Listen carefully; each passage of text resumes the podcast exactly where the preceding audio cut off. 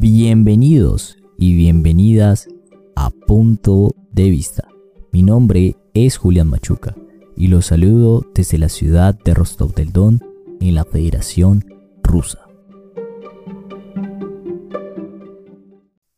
En el episodio de hoy hablaremos de las elecciones presidenciales del Perú 2021.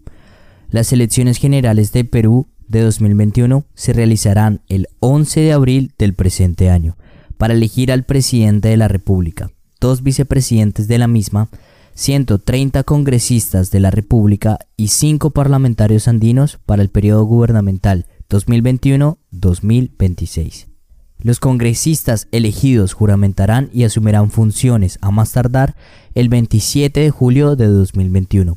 El presidente constitucional de la República y sus vicepresidentes electos lo harán el 28 de julio de 2021. Hay mucha incertidumbre sobre los posibles resultados que dejarán las elecciones generales de Perú 2021 catalogada como los comicios electorales más importantes en los últimos 20 años, los cuales estarán acompañados por un alto nivel de desinterés ciudadano y de dispersión del voto. Además, el bicentenario de la independencia de Perú conmemorará los 200 años de proclamación de independencia del Perú. Este acontecimiento tendrá como fecha central el 28 de julio de 2021 y corresponde a diversas estrategias, actividades y planes de alcance nacional e internacional hasta el 2024, año en que se conmemorará los 200 años de las batallas de Junín y Ayacucho, que consolidaron la independencia del Perú. El gobierno del Bicentenario se encargará de la titánica tarea de gestionar la peor crisis económica y sanitaria de las últimas décadas. ¿Quién asumirá el poder en julio de 2021? Para un mejor entendimiento del panorama electoral del Perú 2021, acudimos al abogado Clenit Acuña Navarro, nacido en Chiclayo, Perú. Forma parte del Colegio de Abogado de Lima se desenvolvió en el sector privado en los rubros de energía y educación, invitado por la Agencia Federal para los Asuntos de Cooperación Humanitaria ROS Satrudnechestova y participante del decimonoveno Festival de Juventud y Estudiantes en Sochi, Rusia. Actualmente se desempeña como enlace territorial de las regiones Amazonas, Cajamarca y San Martín del partido político Alianza para el Progreso.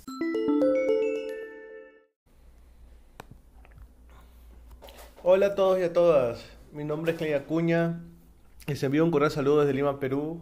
Agradezco a Julián por la invitación, le deseo muchos éxitos y muchos más capítulos al podcast Punto de Vista. Al estar próximos a celebrar el Bicentenario de Independencia Política del Perú, el 28 de julio de 2021, y estando a menos de 80 días de la elección presidencial y congresal, es importante recapitular algunos hechos que marcaron el actual contexto político del Perú. Para esto debemos remontarnos al año 2016, año de elecciones presidenciales. En dicha ocasión, la primera vuelta fue liderada con 39.86% de votos válidos por Keiko Fujimori, hija del expresidente Alberto Fujimori. Al no obtenerse el mínimo de votos válidos, se pasó una segunda vuelta junto a Pedro Pablo Kuczynski, mejor conocido como PPK, ex ministro de Fernando Belaunde y Alejandro Toledo. Dicha instancia fue resuelta por un margen de tan solo 41.057 votos, dando como vencedor al banquero PPK, el cual tuvo que lidiar con un Congreso abiertamente obstruccionista, diversas interpelaciones de sus ministros y con investigaciones de la Unidad Anticorrupción de la Fiscalía General del Perú por el caso Lavajato. El primer pedido de vacancia presidencial por permanente incapacidad moral se dio el 21 de diciembre del 2017, debido a unos pagos realizados por la empresa Obredech a la empresa Westfield Capital, empresa unipersonal de Kuczynski. A fin de evitar este primer intento de vacancia, PPK negoció con el entonces congresista de Fuerza Popular Kenji Fujimori, hermano de Keiko Fujimori. Se negoció la libertad de su padre, Alberto Fujimori, a cambio de que un, grupo de congresistas leales a Kenji se abstenga ante este pedido de vacancia. El resultado de dicho intento de vacancia fue favorable para PPK y a la vez se logró la división de la bancada de Fuerza Popular, la cual tenía 73 de 130 escaños. Tres días más tarde de la votación, PPK anunció la aceptación del pedido de indulto humanitario para la libertad de Fujimori, quien cumplía una condena de 25 años por crímenes contra los derechos humanos, entre ellos la masacre de Barrios Altos y la Cantuta. El ánimo revanchista de Keiko no se detuvo. Tres meses luego, en marzo de 2018, se inició un segundo proceso de vacancia, el cual tuvo como principal motivo la filtración de un informe reservado de la Unidad de Inteligencia Financiera, en donde se evidenciaban nuevos movimientos de Obredech hacia Westfield Capital entre los años que PPK fue ministro y también presidente. El 20 de marzo del 2018, la bancada de Fuerza Popular sacó a la luz un conjunto de videos donde se evidenciaba que el gobierno estaba comprando el apoyo de congresistas para que votaran nuevamente en contra de la vacancia presidencial. El audio el principal audio es donde se escucha al ministro de Transporte y Comunicaciones, Bruno Yufra, ofrecer a Mamani obras a cambio de su voto para evitar la vacancia, resaltando una frase en la que dice, compadre, ya sabes cómo es la nuez y qué cosa vas a sacar, presumiblemente haciendo referencia a los beneficios que sacaría Mamani si votaba en contra de la vacancia. Ante esta evidente estela de clientelismo, el expresidente PPK presentó su carta de renuncia a la, a la presidencia de la República, la cual fue aceptada con 105 votos a favor, 2 en contra y 3 abstenciones. Bajo este contexto tan tirante entre el Ejecutivo y el Legislativo, tuvo que asumir la presidencia de la República el primer vicepresidente Martín Vizcarra, el 23 de marzo del 2018. Al inicio de su mandato, Martín Vizcarra evitó confrontaciones con el Congreso, pero al impulsar la reforma judicial a partir de julio de 2018 y la reforma política en abril del 2019, se determinó un punto de quiebre en su relación con el Congreso. Este enfrentamiento fortaleció al Ejecutivo, pues fue visto por la población como el poder que luchaba contra la obstrucción del Congreso mientras que el Fujimorismo y el aprismo retardaban las reformas judiciales e intentaban blindar a los magistrados involucrados en los, en los escándalos de los CNM Audios, un, un escándalo más de corrupción de funcionarios en el Perú. Mientras todo esto ocurría, se realizaron una serie de detenciones preliminares contra distintos personajes políticos, entre excongresistas, exministros, exgobernadores regionales, siendo la figura más mediática Keiko Fujimori, pues ella está implicada muy seriamente en el caso Obredech por haber recibido dinero para sus campañas electorales del 2011 y 2016. En este caos institucional se dieron tres hechos que marcaron pauta en el periodo de presidencia de Martín Vizcarra. El primero fue el cierre del Congreso, el segundo el primer intento de vacancia y el tercero la, la vacancia de Martín Vizcarra. El primer hecho, el cierre del Congreso, eh, tuvo como figura principal al ex premier del Salvador de Solar. El viernes 27 de septiembre, el presidente del Consejo de Ministros mandó un oficio de Congreso para que el premier pueda asistir a plantear la cuestión de confianza ante el Pleno. La noche del domingo 29 de septiembre, el presidente Vizcarra manifestó en una entrevista de que si se le negaba la cuestión de confianza a su gabinete, haría uso de su atribución constitucional de disolver el Congreso y convocar a elecciones parlamentarias. A pesar de que el entonces presidente del Consejo de Ministros, Salvador Solar, había solicitado presentarse en la primera oportunidad que se reúne el Pleno, la Junta de Portavoces del Congreso decidió que en la sesión del 30 de septiembre se votaría primero la elección de los nuevos magistrados del Tribunal Constitucional y solo después escucharía al ministro del Solar para la sustentación de la cuestión de confianza.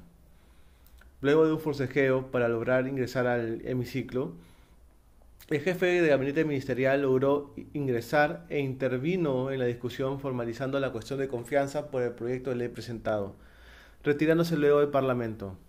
En un inicio, el Congreso hizo caso omiso al pedido del primer ministro y prosiguió con la elección del miembro del Tribunal Constitucional. Luego de un receso se volvió a sesionar aproximadamente a las 4 y 15 y se inició el debate de la cuestión de confianza planteada por el ministro Salvador Solar.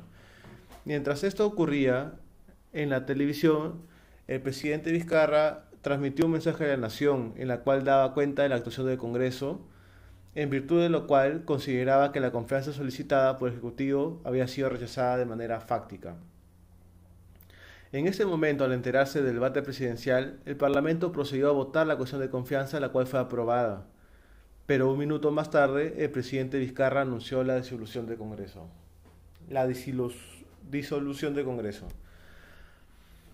Luego del anuncio de la disolución del Congreso, la mayoría fujimorista y las bancadas del APRA, Contigo Perú, Alianza para el Progreso y Acción Popular permanecieron en el interior y optaron por hacer uso del mecanismo de la suspensión regulada en el artículo 114 de la Constitución y declaró al presidente Vizcarra suspendido del cargo de presidente de la República.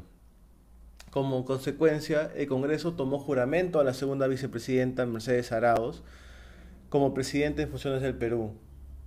No obstante, al contar con Vizcarra con el apoyo de la población y el respaldo de las Fuerzas Armadas, tanto su suspensión en cargo como la juramentación de la segunda vicepresidenta quedaron como hechos simbólicos y sin efecto en las prácticas, más aún cuando al día siguiente, 1 de octubre, Arauz renunció de manera irrevocable a la presidencia de la República y a las funciones que le encargó el Congreso. Tres días después de la disolución del Congreso, el 30 de septiembre de 2019, se llamó a elecciones parlamentarias, votación que se daría el 26 de octubre de 2020. Un segundo hecho relevante fue el primer pedido de vacancia contra Martín Vizcarra, por presuntamente haber faltado a la verdad y obstruido las investigaciones en sede congresal y penal. Como medios probatorios se filtraron diversos audios que daban cuenta de conversaciones entre el presidente Vizcarra y sus asesores sobre medidas que tomaban en las, en las investigaciones que se le venían realizando por parte del Ministerio Público y la Comisión de Fiscalización del Congreso sobre el caso Richard Swing. En diversos programas se revelaron audios entre personas de confianza de Vizcarra, donde coordinaban negar hasta el final las visitas de Richard Cisneros al presidente Martín Vizcarra. Además, se califica al ministro Carlos Estremadoro como cajero del presidente y al fiscal Domingo José, José Domingo Pérez como como si estuviese coordinando con la cuñada del presidente. En esta grabación, la asesora Miriam Roca afirma, afirma yo lo estoy encubriendo a Martín Vizcarra por lealtad. El mismo 13 de septiembre, el programa periodístico Punto Final reveló un peritaje hecho por la Fiscalía de la Nación en que comprueba que Cisneros habría realizado seis y ocho visitas al Palacio de Gobierno y que se intentó eliminar la información. La votación del primer pedido de vacancia se produjo el 18 de septiembre del 2020. Tras varias horas de debate, en dicha ocasión no se lograron alcanzar los 87 votos necesarios para la declaratoria de incapacidad moral. El tercer hecho relevante fue el segundo pedido de vacancia por presuntos casos de corrupción del mandatario durante su gestión como gobernador regional de Moquegua, que incluye el testimonio de un aspirante a colaborador eficaz en el caso Club de la Construcción quien declaró que la empresa Obra Insa le pagó un millón de soles y otros tres aspirantes a colaborador eficaz señalaron además que recibió 1.3 millones de soles de consorcio ingenieros civiles y contratistas e INCO para la licitación del proyecto para la construcción del Hospital Regional de Moquegua en 2013. Se programó el debate del pedido de vacancia presidencial para el lunes 9 de noviembre, fecha que el presidente ejerció su defensa pero tuvo como consecuencia la destitución de Martín Vizcarra y la asunción del mando del país al presidente del Congreso, Manuel Merino, del Partido Acción Popular. Así Vizcarra se convirtió en el cuarto presidente, el cual se le declara en dicha situación tras José de la Riva Agüero en 1823, Guillermo Willingsburg en 1914 y Alberto Fujimori en el año 2000. Dicha situación desencadenó una serie de manifestaciones y disturbios a nivel nacional tras la declaratoria de vacancia de la presidencia por incapacidad moral de Martín Vizcarra. Estas manifestaciones comenzaron el 9 de noviembre del 2020 y se extendieron hasta el 21 de noviembre. Se registraron diversas protestas varios, en varias ciudades del país para mostrar la indignación de un sector de la población por la vacancia del presidente y rechazar la asunción del cargo presidencial por parte de Manuel Merino, la cual fue considerada como un acto anticonstitucional, mientras que otros lo tomaron como un golpe de Estado encubierto.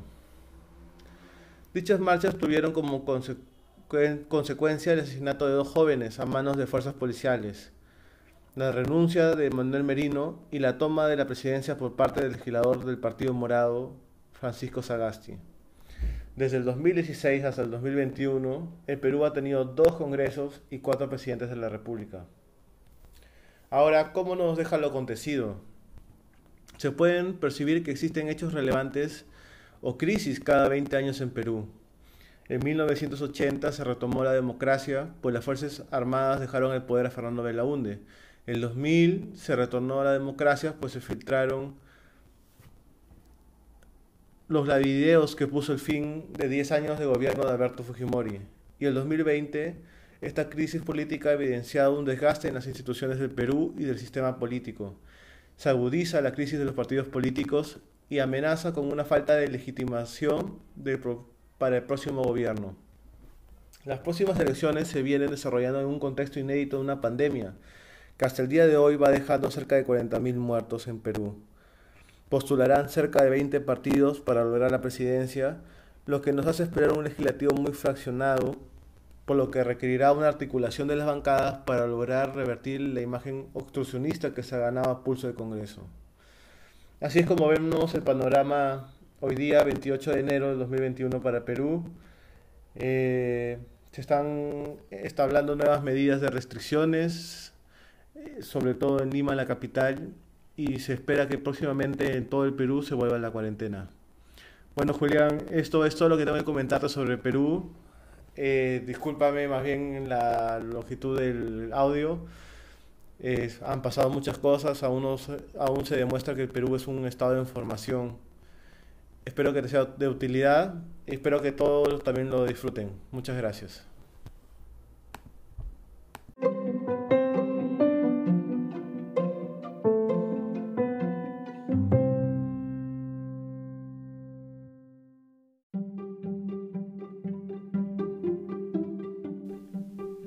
Y aquí termina otro episodio de Punto de Vista.